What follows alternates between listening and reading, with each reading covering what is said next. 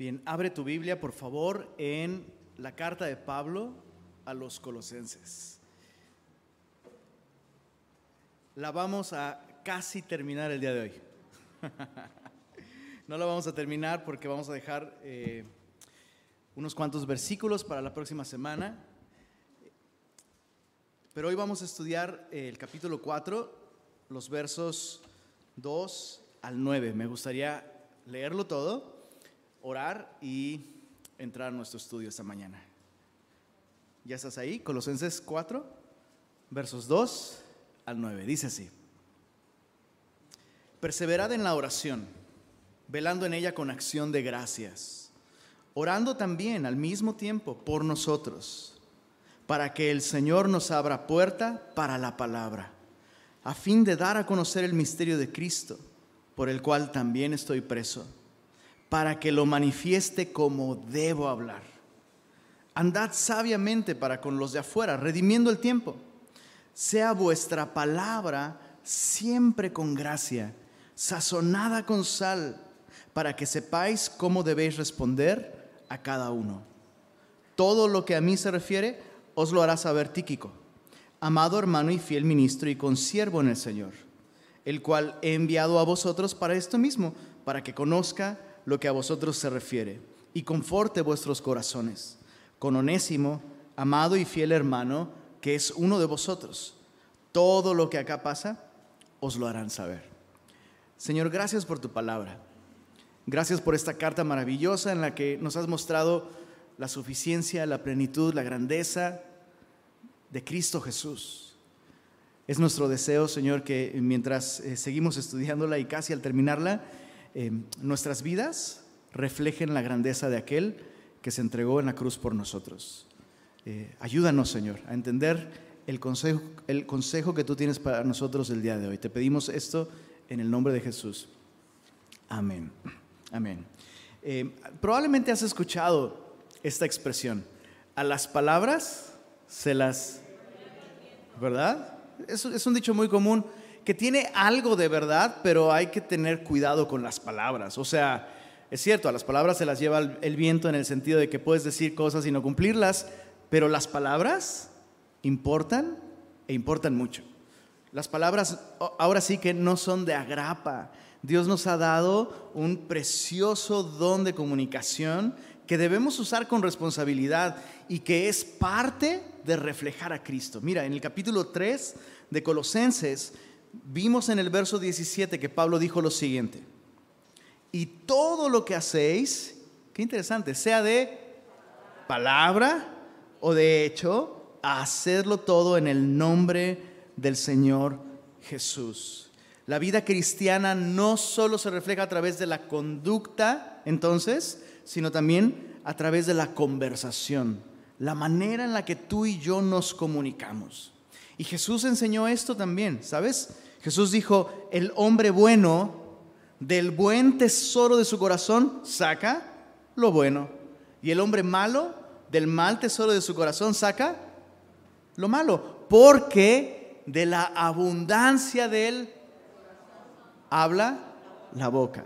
Entonces, si Cristo mora en nuestro corazón, si le estamos dando a Jesús ese lugar de máxima importancia en nuestra vida, eso se va a reflejar no solo en nuestra conducta, sino en nuestra manera de hablar también.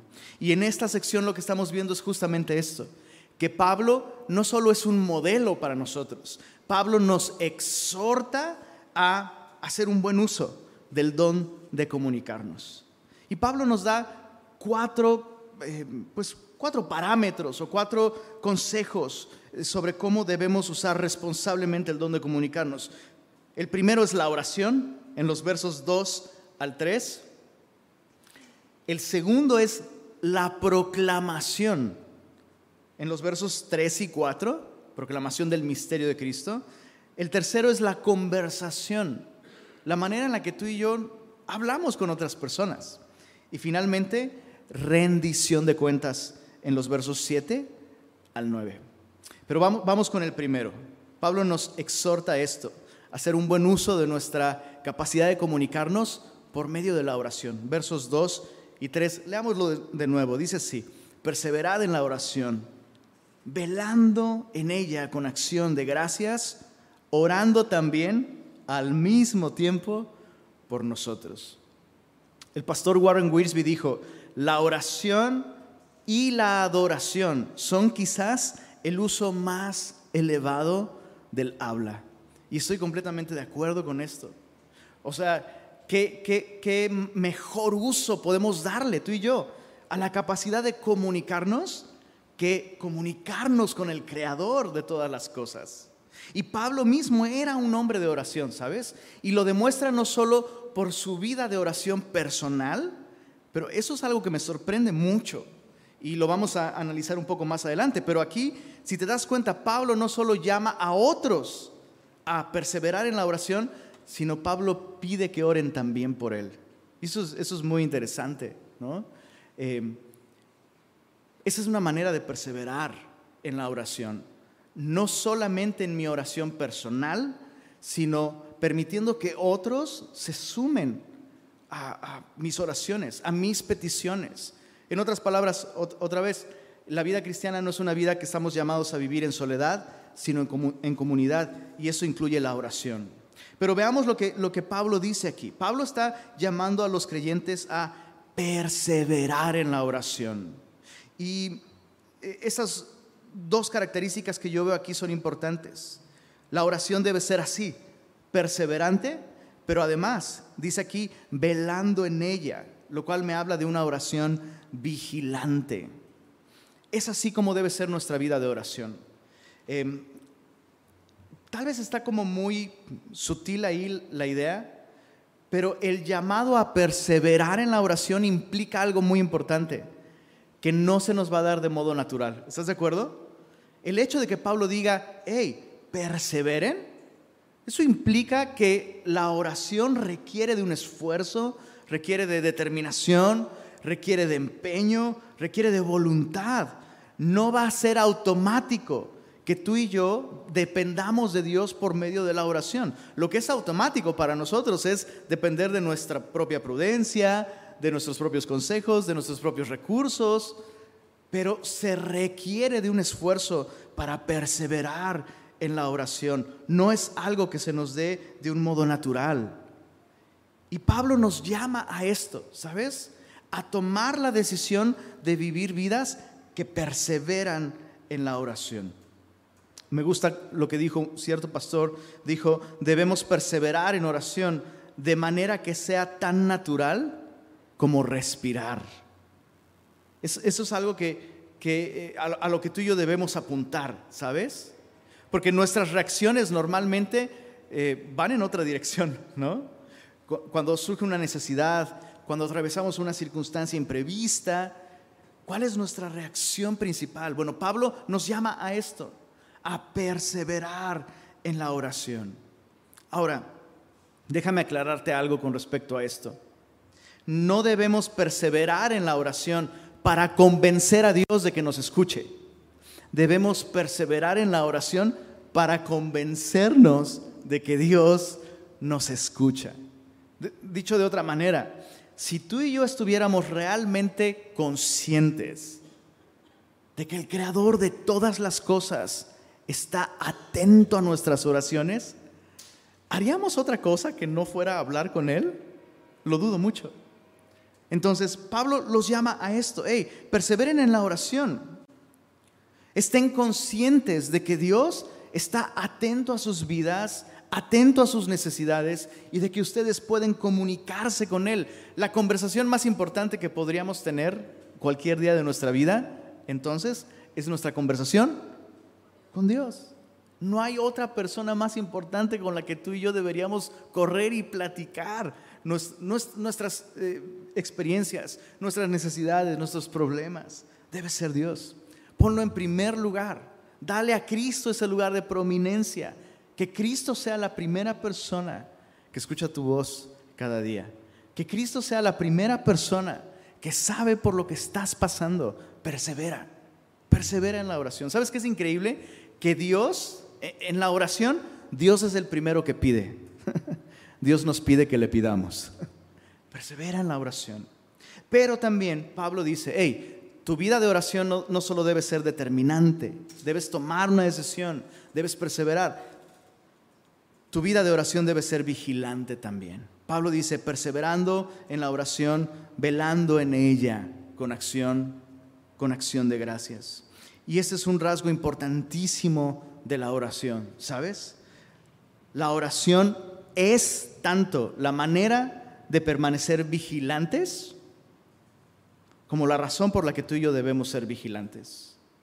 Jesús, la noche en la que fue entregado, en la que fue arrestado, sorprendentemente le pide oración a sus discípulos. Ellos están a punto de abandonarlo, pero Jesús les pide, velen conmigo, quédense aquí, oren.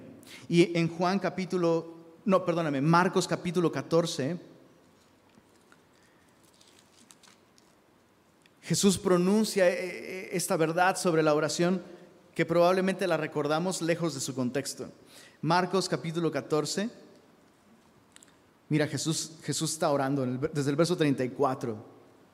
Dice así, desde el verso 33. Marcos 14, 33. Y tomó consigo a Pedro, a Jacobo y a Juan. Y comenzó a entristecerse y a angustiarse. Y les dijo, mi alma está muy triste hasta la muerte. Quedaos aquí y velad. Fíjate que, cuán vulnerable es Jesús, ¿no? Ahora, ¿a quién, ¿a quién le está pidiendo Jesús que le ayuden orando, velando en oración? ¿Al que lo va a negar tres veces y a los otros dos que van a salir corriendo de ahí? Entonces, fíjate, cuán importante es la oración, cuán efectiva es la oración. ¿Cuánto debemos depender de la oración? Que si los únicos que pueden orar por nosotros son un cobarde y dos este, traidores, que oren. Es mil veces mejor que estos tres estén orando por mí a que nadie esté orando por mí. Ahora, si Jesús pide oración, ¿cómo te lo explico?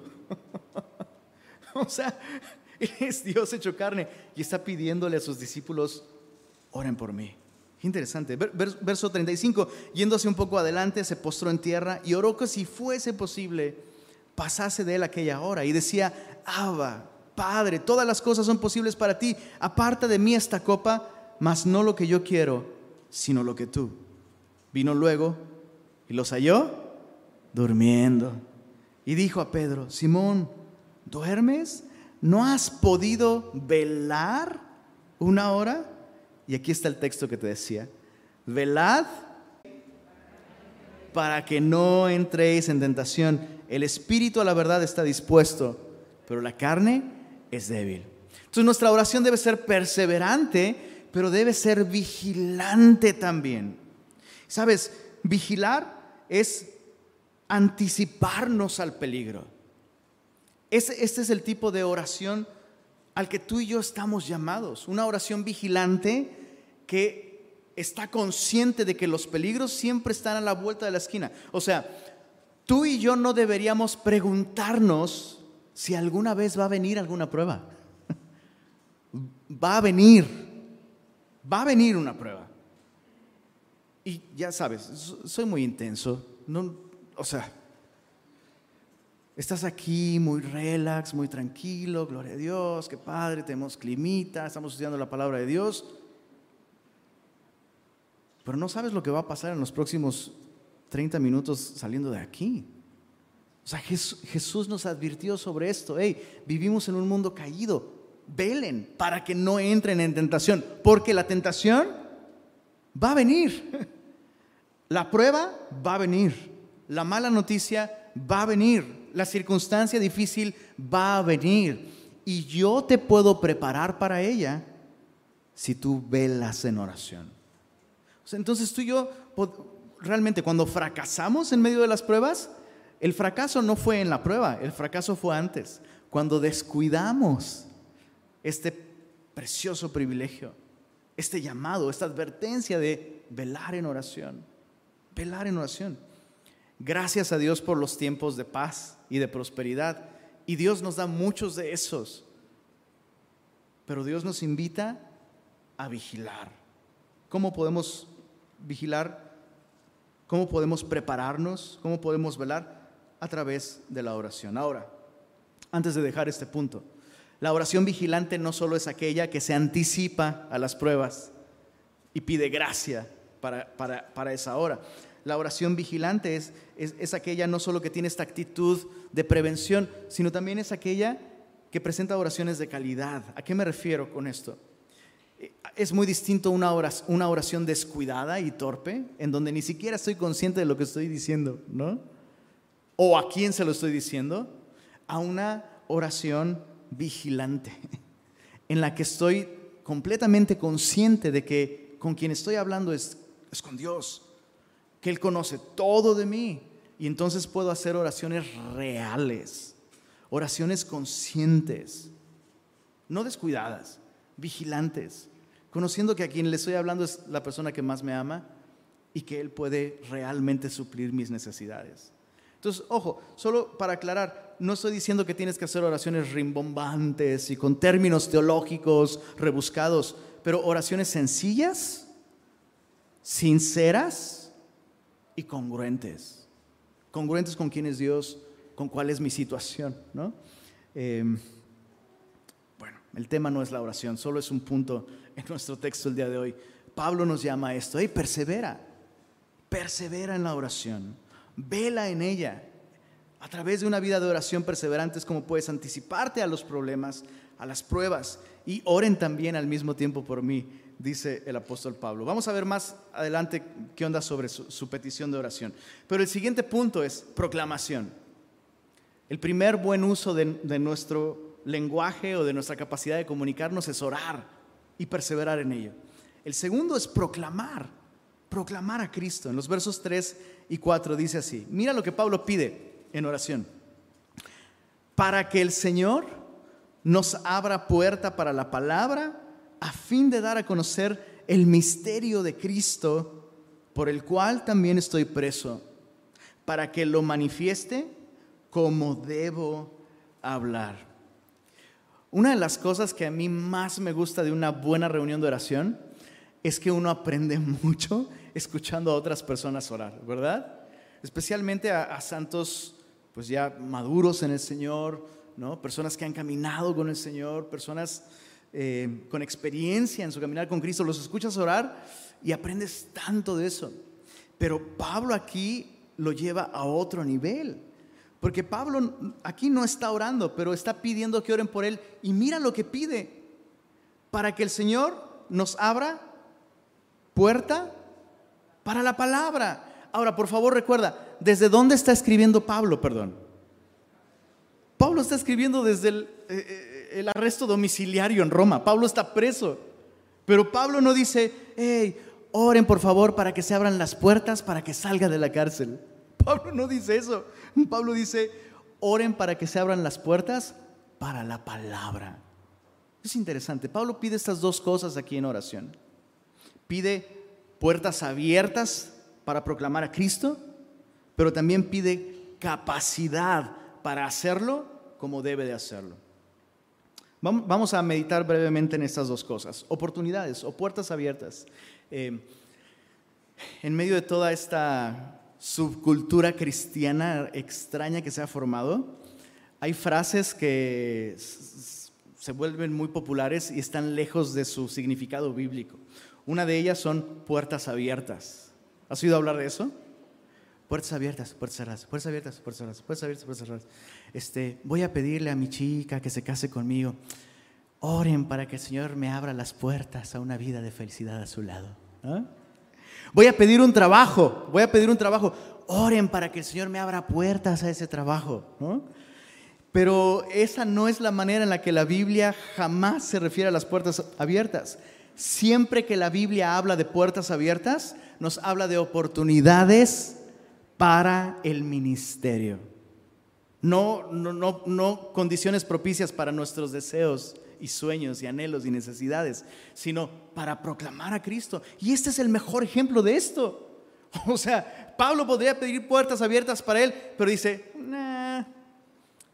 prefiero puertas abiertas para la palabra, oportunidades para proclamar el misterio de Cristo.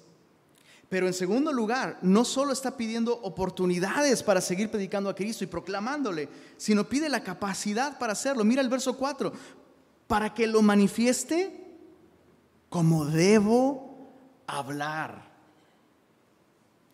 Y, sabes esto, me, me, dolió la pedrada, ¿eh? Dices, ¿cuál pedrada? Pues sí, aquí hay una, para mí aquí hay una pedrada muy grande Porque yo, yo, yo soy de la idea de que lo más importante es el contenido de lo que se proclama. Importa más que la forma. Pero reconozco que a veces, y no me quiero sentir mal yo solito. Reconozco que a veces los cristianos, todos, ¿verdad? Todos, solemos sacrificar las formas a favor del contenido. No, y sobre todo acá en, en la tierra de la honestidad y la valentía, donde las cosas se dicen. ¿Qué pasó? ¿Se regresa acá o no? ¿Qué onda? Si ya se les olvidó su versículo. Las cosas se dicen, acá en Monterrey decimos las cosas como son. Hay mucho valor en eso, por supuesto, pero, pero, pero, Pablo dice, por supuesto que importa lo que dices y quiero oportunidades para proclamar el misterio de Cristo, el contenido, pero la forma. Que lo manifieste como debo hacerlo. O sea, la, verdad sigue siendo verdad sin importar cómo ésta se presente, pero la forma en la que la presentamos, responde, ya me están, ese es mi cue para, pero bájale tres rayitas. Con su permiso. La forma en la que la presentamos puede facilitar a que las personas respondan o las podemos alejar.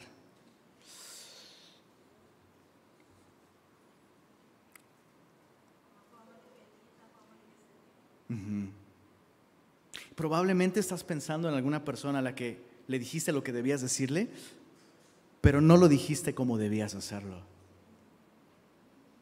Ah, pues él rechazó la verdad. Tal vez no rechazó la verdad, tal vez rechazó la manera en la que tú la estás comunicando. Había una puerta abierta, pero alguien más la va a aprovechar porque tú desaprovechaste esa oportunidad o yo desaproveché esa oportunidad. Ya nos pegó a todos, ¿verdad? Si te dolió a ti también, di ouch. A mí sí me dolió, sí me dolió. Tengo que tener cuidado con esto tenemos, dijo el otro, ¿verdad?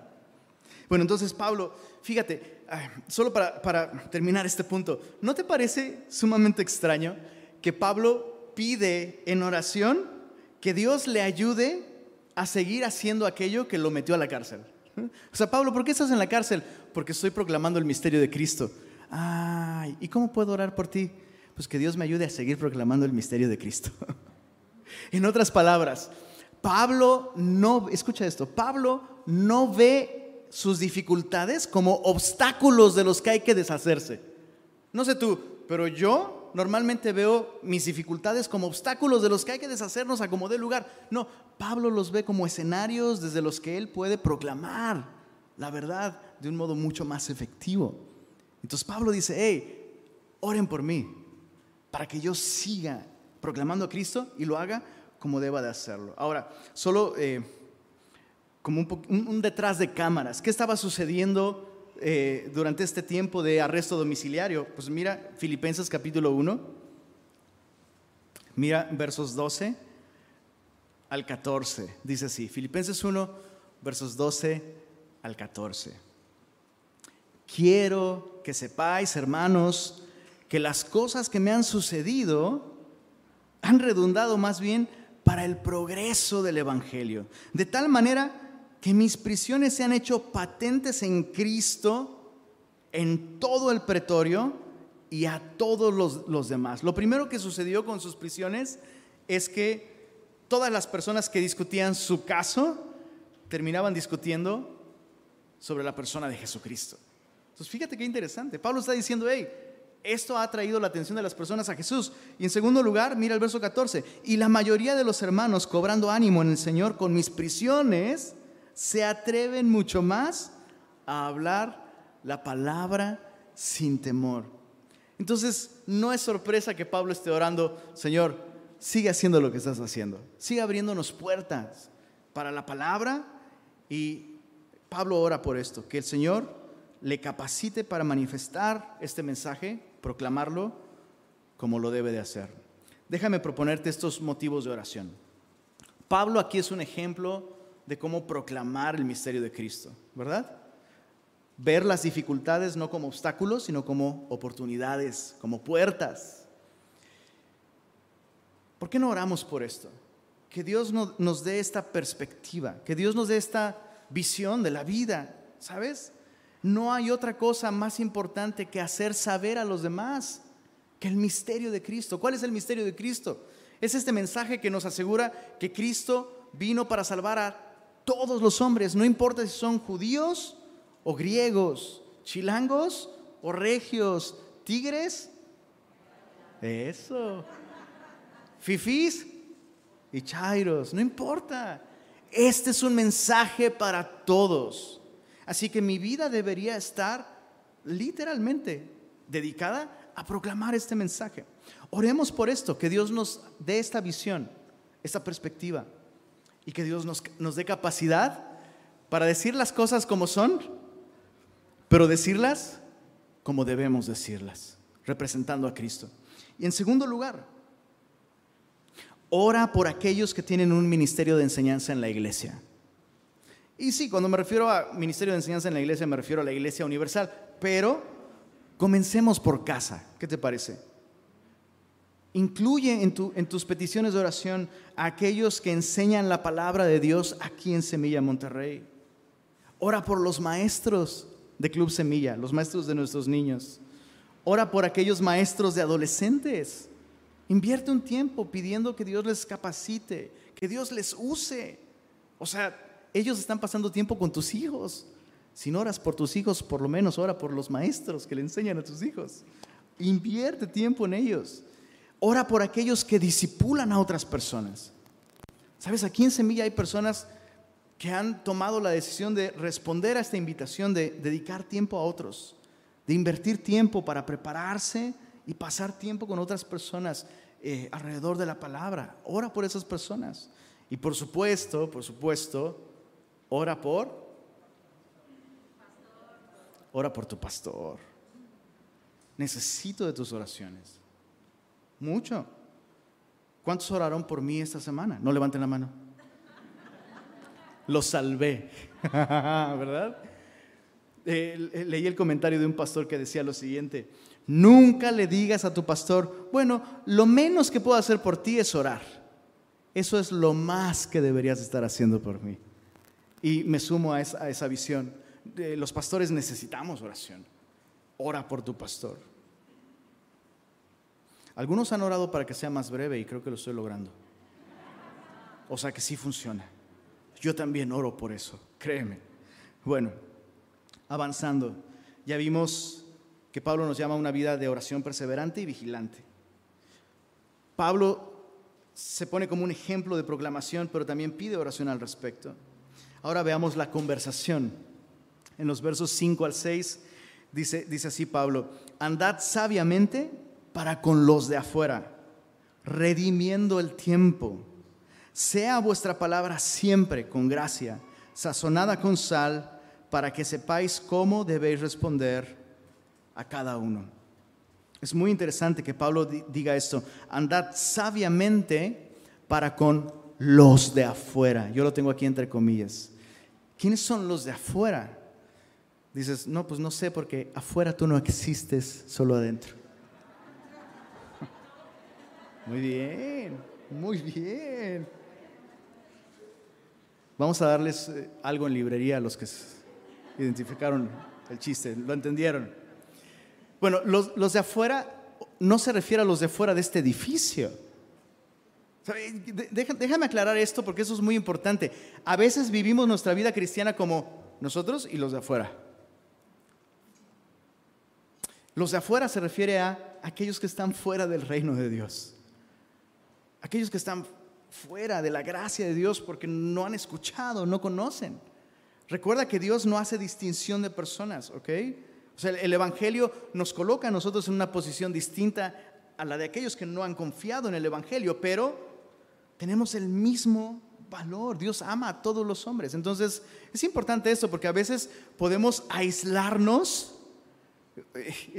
Es, es, un tanto irónico porque Pablo está hablando de los de afuera, pero Pablo dice, andad sabiamente para con ellos. O sea, Dios no nos ha llamado a crear una burbuja cristianoide, aislándonos de la sociedad. Por supuesto, la Biblia nos advierte de no mezclarnos, de no unirnos en yugo desigual, no abrazar su sistema de valores.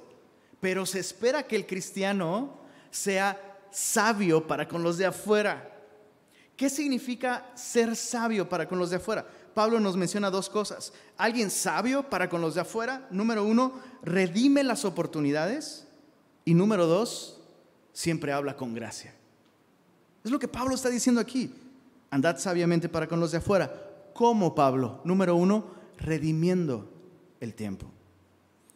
Y eso, eso es básicamente lo que Pablo está diciendo, es aprovechando las oportunidades. La palabra tiempo que aparece aquí no es la palabra cronos en griego. En griego cronos es el tiempo que medimos con nuestros relojes. Pero Pablo ocupa la palabra kairos, que se refiere a estación u oportunidad. Eh, eh, hay tiempos que son propicios para algo específico y si ese algo específico no se hace en ese tiempo, pues ya no se hizo. Entonces, Pablo está diciendo esto, redime las oportunidades. Ahora, yo sé que estoy con semillosos aquí. ¿Recuerdan cuál es la definición más sencilla de redención? Redención es liberar por medio del pago de un precio. Eso es redención. Liberar algo por medio del pago de un precio. Bueno, Pablo está diciendo esto. Tienes que estar dispuesto a pagar el precio, a pagar un, un precio para poder aprovechar las oportunidades. Y hay distintas maneras de pagar ese precio para liberar, aprovechar esas oportunidades. Eh, podemos, podemos sacrificar o podemos pagar con tiempo, ¿verdad? Sacrificar nuestro tiempo, entregar nuestro tiempo para rescatar una oportunidad. Podemos incluso destinar recursos económicos al suplir las necesidades de una persona o simplemente eh, eh, invitarla a comer, cosas por el estilo. O comodidad, podemos sacrificar comodidad. Tal vez tú no eres mucho de los que invitan gente a su casa. a lo mejor no eres mucho de esos, pero a veces es una de las mejores maneras de poder aprovechar oportunidades con otras personas. Abre las puertas de tu casa, bro. Ábrelas, sí. Abre, alguien dijo, no, sí, abre las puertas de su casa. Abre las puertas de tu casa y aprovecha oportunidades. Pero es que van a desordenar todo. ¿No? Pues sí, arreglas después. Energía. ¿Cuántas veces tal vez hemos tenido, hemos visto esa oportunidad frente a nuestros ojos de poder invertir una tarde con una persona el domingo, domingo en la tarde, pero estoy demasiado cansado. No estoy dispuesto a entregar energía a esta oportunidad, a esta persona. Somos muy así. Perdón, pero a lo mejor tú no eres así. Yo, reconozco que lucho con esto. valoro mi comodidad. Valoro eh, eh, la oportunidad de poder estar yo solo en mi casa. Soy como un hobbit. Estoy en mi casa con mis libros y mi café. Y te enseño los pies, también los tengo peludos. El tamaño, ese ya sabes que ya soy un hobbit. Yo valoro demasiado eso. Y no sabes, especialmente durante la pandemia, Dios me hizo toparme con pared y aprendí a valorar un poquito, un poquito más. No, no que ya lo alcancé, ¿verdad? Pero estoy valorando más esas oportunidades de invertir tiempo con otros y que me conozcan y que los, los conozca. O sea, importante, aprovecha esas oportunidades. Hace dos semanas vino mi pastor. Y qué desafío tan grande y qué bendición tan grande es mi pastor. O sea, vino a tocar con sus amigos en un concierto, predicó el Evangelio.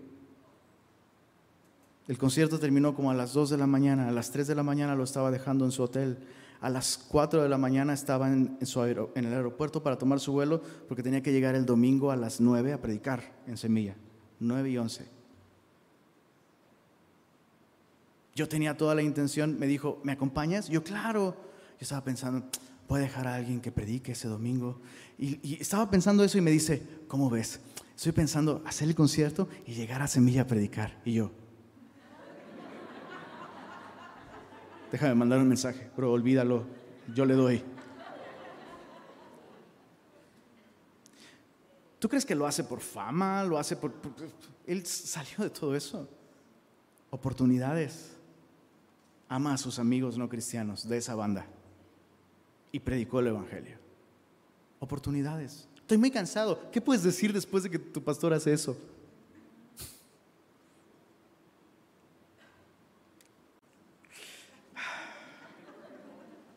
Saludos, pastor. Vuelve pronto. Si Cristo estuvo dispuesto a entregar su vida, Pablo dice, esto nos constriñe. Pablo dice esto. Pensar esto nos constriñe, es decir, nos arresta, nos deja sin opciones. Pensar que uno murió por todos y luego todos murieron. Y por todos murió para que los que viven, para que los que viven ya no vivan para sí. No, es que, es que hay partido. Partido, oportunidad. Partido, oportunidad.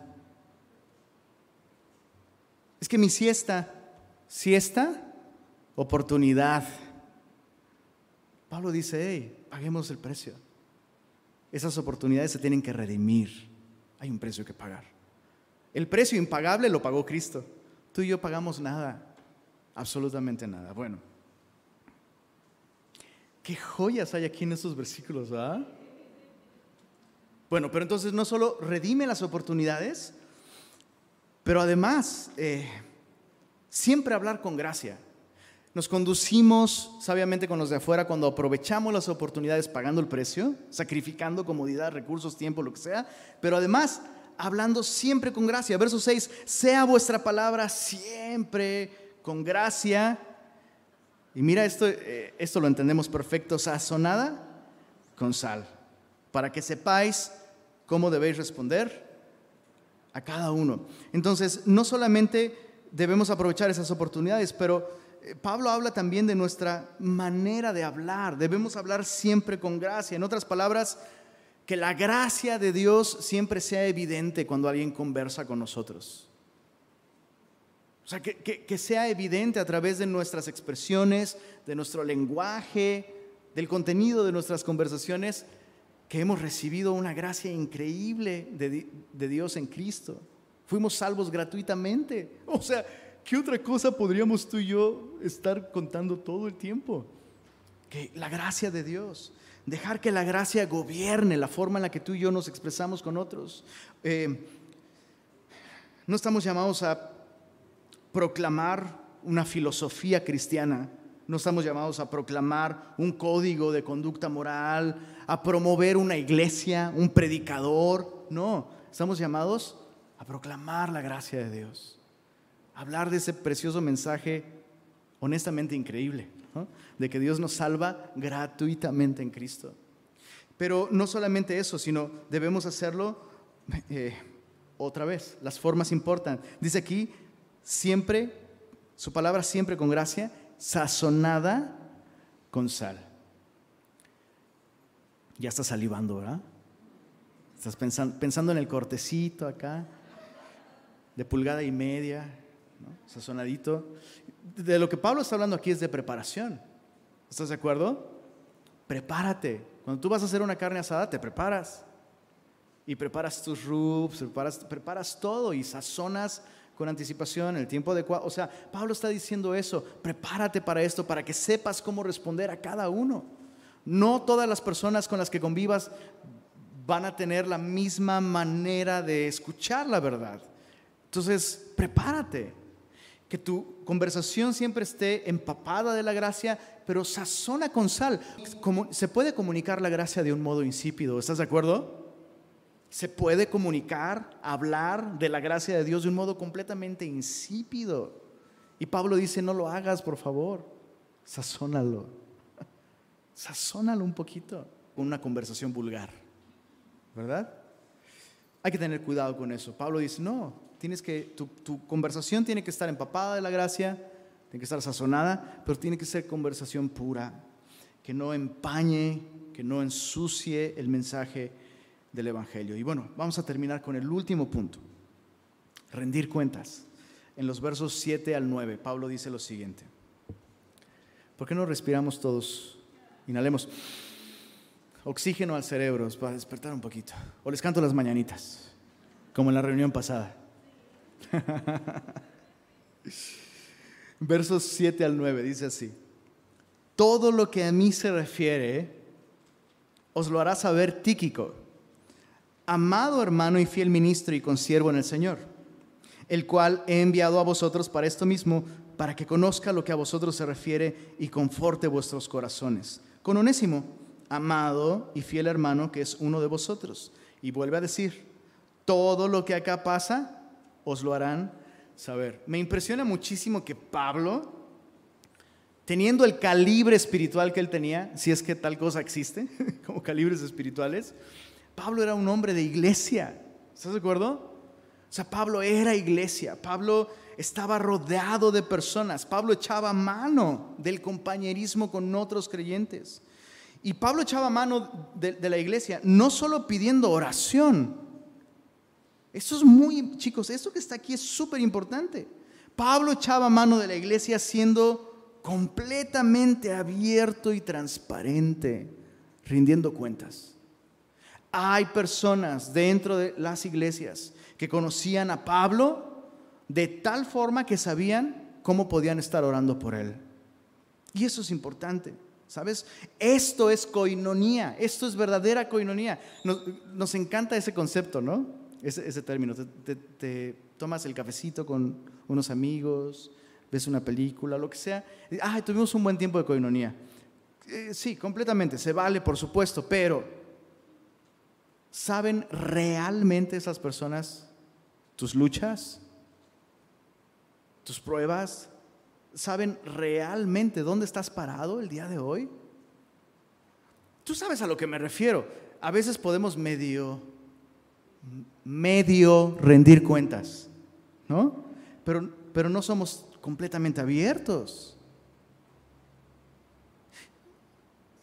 Si no hay por lo menos una persona que realmente sabe dónde estás aquí en, tu iglesia, o si tú no sabes sobre otra persona dentro de tu iglesia cómo orar por esa persona, eso puede ser un indicio de que no estás rindiendo cuentas. Y esta es una, una manera de usar nuestra comunicación a la que estamos llamados y la necesitamos muchísimo. Ahora, observemos tres aspectos importantes de cómo Pablo rinde cuentas. Mira aquí, en primer lugar, Pablo rinde cuentas con las personas correctas. Pablo menciona aquí, en el verso 7, todo lo que a mí se refiere. es increíble. O sea, era completamente transparente. Todo lo que a mí se refiere os lo hará saber Tíquico. ¿Quién era Tíquico? Ahí está. Amado hermano, fiel ministro, consiervo en el Señor. Pablo escoge con mucho cuidado las personas con las que es completamente transparente. Tienen que ser personas maduras. No quieres colocar sobre los hombros de alguien un peso más grande del que puedan llevar. ¿Tiene sentido esto? Entonces, fíjate, fíjate las características de esta persona. Es un amado hermano, lo cual significa que era amado por muchos. En otras palabras, Tíquico era parte de una iglesia, está conectado vitalmente con una iglesia. Muchas personas lo conocen y como un resultado de conocerle le aman.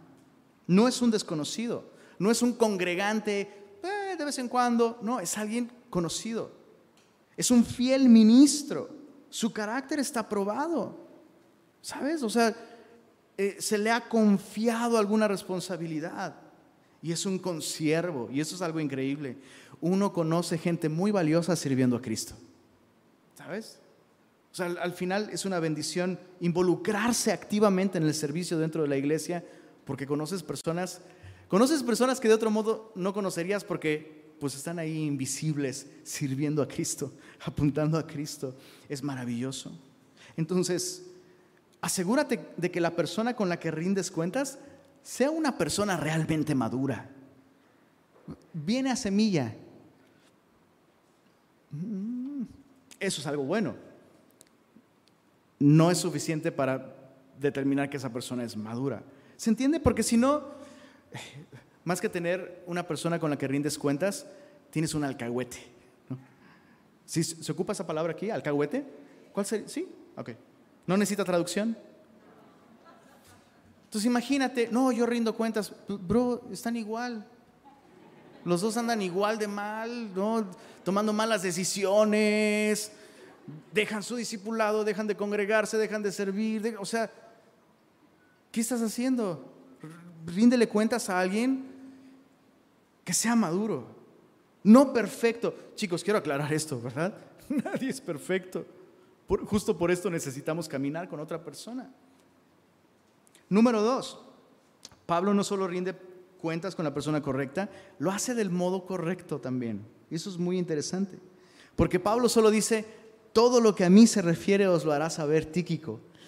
Y, luego en el verso 9 al final, todo lo que acá pasa os lo hará saber. Y decimos, ¿y por qué no lo escribiste, Pablo? No seas cruel, nos dejaste con la angustia, saber qué pasó, queremos enterarnos de todo el chisme celestial. ¿no? Pero fíjate qué interesante, Pablo considera que hay cosas que son mejor hablarlas en persona. El, día de hoy, esto no lo conté en la reunión pasada, ¿lo, cuento? ¿Lo cuento? No, pero es que esta se transmite y lo... Ah, todo Pero hace, hace muchos años, hace muchos años, no, no tantos años, pero sucedió acá en Monterrey esto. Hace muchos años, este, espero que no esté viendo, ¿vale? Pero hace muchos años una persona se acercó diciendo que quería que yo lo casara. Pero no se congrega aquí.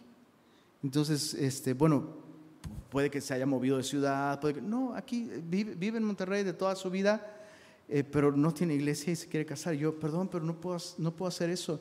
No, o sea, es un compromiso, estás involucrando a la iglesia. ¿no? La iglesia está validando algo, la iglesia está presente de alguna manera.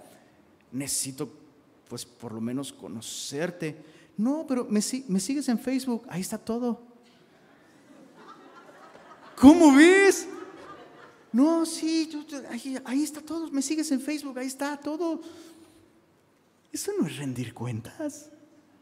Eso no es rendir cuentas. desafortunadamente, eh, eh, lo lamento por las generaciones más jóvenes, pero espero que también esto les ayude como a, ah, eso no se hace. No, eso no se hace. Hay cosas que no deben publicarse en Facebook. pero hay personas que literal ah, rinden cuentas en sus redes y, Pablo dice, no, hay cosas que, que, no conviene dejarlas ahí en el papel, no porque, no porque yo tenga algo que ocultar, e, e, es sabiduría, es sabiduría. Hay cosas que es mejor tratarlas en persona. Otra vez, tienes que tener cuidado con, con la persona con la, a la que le estás confiando tus luchas, que sea una persona madura, ¿verdad? ¿Tiene sentido, chicos? ¿Familia? ¿Sí? Punto número tres, y este es muy importante. Es el último. Pablo rinde cuentas de manera recíproca y voluntaria recíproca y voluntaria. Eso es muy importante. Comencemos por voluntaria. Creo que es bastante obvio, ¿verdad? Este llamado a rendir cuentas no es un llamado a estar investigando la vida de otras personas, ¿eh? O sea, no andes estolqueando a los hermanos. No, es que Lenin dijo que hay que rendir cuentas. estoy investigándolo para ver. No, no, no se trata de eso. No se trata de eso. Porque si la persona no lo está haciendo voluntariamente, entonces no está rindiendo cuentas. Y nosotros no somos una policía espiritual, ¿verdad? Investigando crímenes y todas esas cosas. La Biblia dice que las obras de las tinieblas no pueden permanecer ocultas, así que no tienes que estar investigando nada. Pero tiene que ser algo voluntario. Tiene que, tiene, o sea, espero que nadie al final de esta predica se acerque y me diga, oiga, pastor, ¿y, ¿y cuáles son los días de rendición de cuentas? ¿Y a qué hora? Porque eso no funciona, insisto, no. Esto nos está hablando de un estilo de vida en el que realmente le abro mis puertas a la influencia de Dios a través de la vida de otras personas.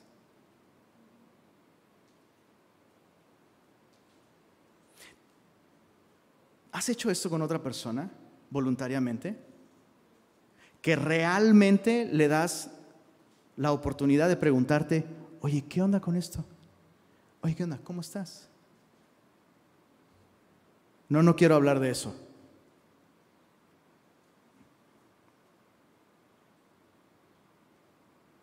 Yo recuerdo un pastor que me contó la historia de una persona de su, congregación que literalmente le mandó decir al pastor, una, una señora le mandó a decir con su esposo, dile al pastor que ya no me pregunte cómo estoy.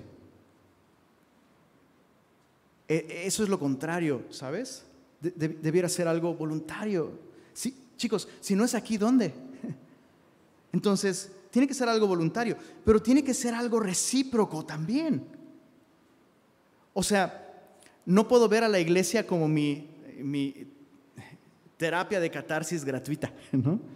Donde voy y, vacío todas, todas mis rollos, todas mis broncas, pero no le dedico tiempo a otros también tengo que escuchar a otras personas. Y eso es justo lo que está haciendo aquí Pablo. Dice en el verso 8, enviado a Tito, dice, para esto mismo, para que conozca lo que a vosotros se refiere.